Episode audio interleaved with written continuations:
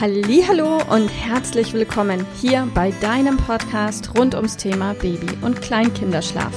Mit diesem Podcast möchte ich dich und deine Familie dabei unterstützen, Entspannung in eure vielleicht noch angespannte Schlafsituation zu bekommen, sodass Einschlafen und altersentsprechendes Durchschlafen für deine Maus zu einer einfachen und schönen Sache werden kann. Mein Name ist Miriam Ende von Mein Babyschlaf Coaching. Ich wünsche dir viel Spaß mit dieser Folge. Hallo und herzlich willkommen heute mit dem Tabuthema Weinen. Weinen als Kommunikationsmittel. Wenn kleine Mäuse weinen, macht es mit fast allen von uns Erwachsenen automatisch eine innerliche Reaktion, die sich echt blöd anfühlt. Und das hat der liebe Gott oder wer auch immer da oben auch ganz, ganz richtig gemacht. Dieses Weinen alarmiert uns Eltern sofort, wir sind sprungbereit und möchten sofort diesem kleinen winzigen Wesen dabei helfen, sein Problem gelöst zu bekommen, damit es wieder glücklich ist, uns anlächelt und zufrieden ist. Und was wir einfach unfassbar oft erlebt haben in den letzten Jahren in der Arbeit mit unseren Kunden, ist, dass dieses Weinen, ihre, das Weinen von Kindern, ihre Eltern so arg ähm, verunsichert und ins Verzweifeln bringt, dass ein absoluter Aktionismus entsteht. Und dieser Aktionismus kann dann zum Beispiel sein, ähm, ab sofort in die Bauchtrage und wie wild durch die Wohnung laufen. Am besten noch im Ausfallschritt, dann hat das Ganze auch noch einen positiven Effekt auf den Hintern. ähm, und das gleicht oder eben ab in den Kinderwagen und drei Stunden draußen spazieren gehen, damit das Kind aufhört zu weinen. Oder schnell ein Hirsekringel, falls die Maus älter ist. Oder ganz schnell die Brust in den Mund oder die Flasche in den Mund. Auch dann hört das Weinen oft auf.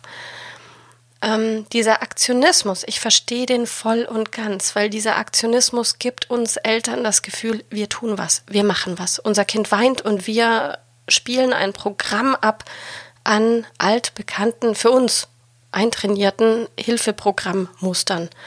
Ähm, und da hat jeder so seine eigene Reihenfolge. Der eine nimmt seine Maus zuerst in die Bauchtrage, der andere zuerst auf den Arm, der nächste sofort in den Kinderwagen. Wieder der nächste sofort ähm, kommt mit Flasche oder Brust an. Jeder hat so seinen eigenen Ablauf, bis das nächste probiert wird, was dazu dienen soll, dass die kleine Maus aufhört zu weinen. Und was wir am Ende des Tages wollen, ist, dass es ja unserem Kind gut geht. Und das Weinen davor ist ja nur ein Symptom, aber nicht die Ursache. Und hier ist der Hund begraben an der Stelle, dass wir ganz oft einfach nur das Symptom Weinen sehen und versuchen irgendwas gegen das Weinen zu machen, was aber viel, viel wichtiger wäre, wäre, dass du dir die Frage stellst, und zwar als aller, allererstes, warum weint meine Maus. Bevor du in Panik verfällst, in wilden Aktionismus verfällst, beobachte das Weinen, achte drauf. Ich meine nicht, dass du zehn Minuten dein Kind beobachtest wie ein Exponat, auf gar keinen Fall, sondern dass du ganz bewusst drauf hörst, wie hört sich denn das Weinen an, weil. Und da möchte ich dich ganz arg ermutigen an der Stelle. Weinen ist ein Kommunikationsmittel. Deine Maus, wenn sie noch nicht sprechen kann, drückt sich aus, indem sie sagt, Mama, Papa, hier passt irgendwas nicht, irgendein eines meiner Grundbedürfnisse ist nicht befriedigt, irgendwas fehlt mir. Ähm, und da deine Maus noch nicht sprechen kann, drückt sie ihr Fehlen von was auch immer aus durch Weinen. Und jetzt ist es deine Aufgabe zu verstehen, was dein Kind dir sagen möchte. Will deine Maus dir sagen, Mama, mir ist kalt? Will dein Kind dir sagen, Mama, meine Windel ist voll, es kratzt, es juckt, es ist unangenehm, bitte zieh mir eine frische Windel an? Will deine Maus dir sagen, Mama, ich hab Hunger, bitte gib mir was zu essen. Oder hey Mama, ich hab Durst, bitte gib mir was zu trinken.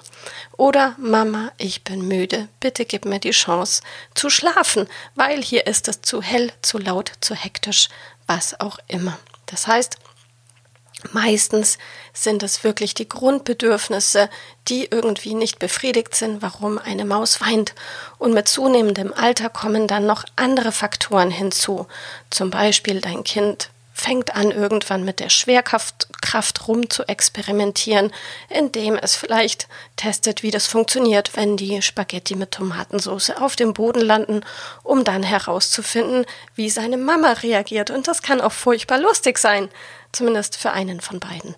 Und wenn deine Maus gerade in dieser Phase ist und du dann plötzlich vielleicht beschließen solltest nach Spaghetti Nummer 5, so jetzt reicht's, und du ähm, reagierst deutlich, sodass dein Kind versteht, okay, bis hierhin und nicht weiter oder die Nudeln kommen weg oder oder oder.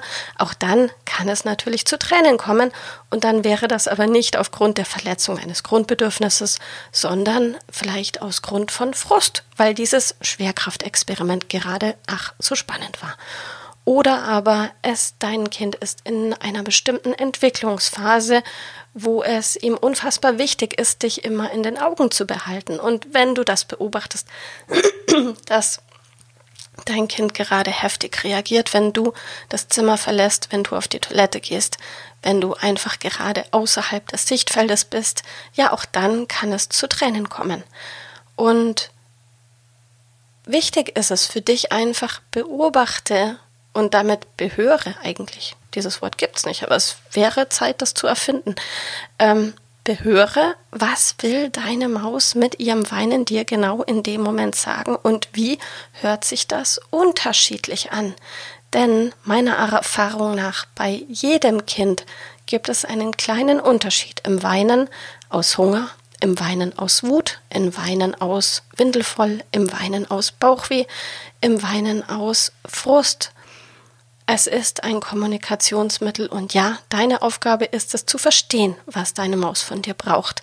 Und von daher, bevor du wild in Aktionismus verfällst, achte erstmal drauf, was ist denn das für ein Weinen und wie klang das vielleicht anders, unterschiedlich im Vergleich zu dem Weinen von vor einer Stunde, wo deine Maus überglücklich war, als du sie dann endlich gestillt hast oder ihr die Flasche gegeben hast. Und wenn du diese Unterschiede hören lernst, wird es für euch beide oder für euch alle als Familie so unfassbar viel leichter. Denn dann erkennst du gleich, ah, mein Kind hat Hunger, ah, meine Maus ist müde, ich mache mal ein Schlafangebot oder, oder, oder. Also werde zum Versteher, zum Erhörer ähm, der Bedürfnisse deines Kindes und ihr profitiert alle davon. Viel Erfolg beim Hören üben und beim Umsetzen. Ich wünsche dir was. Bis bald. Tschüss. Liebe Mama, ich hoffe, dass dir diese Folge gefallen hat, dass sie ein Problem von dir gelöst hat, dass dir auch weiterhilft. Falls ja, freue ich mich, wenn du uns auch auf Facebook und Instagram besuchst. Dort teilen wir täglich wertvolle Tipps rund ums Thema Babyschlaf mit dir, die dir dabei helfen sollen, mehr Schlaf und vor allem auch mehr Lebensqualität für dich und deine ganze Familie zu bekommen. Die Links dazu findest du in den Show Notes und solltest du dich vielleicht auch beruflich verändern wollen, weil du dich schon seit längerem fragst, ob das, was du im Moment machst, wirklich alles gewesen sein soll, dann kannst du dich gerne um einen Ausbildungsplatz zum Schlafcoach bei mir bewerben. So oder so. Die Links findest du in den Show Notes. Kontaktiere uns. Wir rufen dich an für ein kostenloses Infogespräch. Ich freue mich auf dich. Deine Miriam. Tschüss.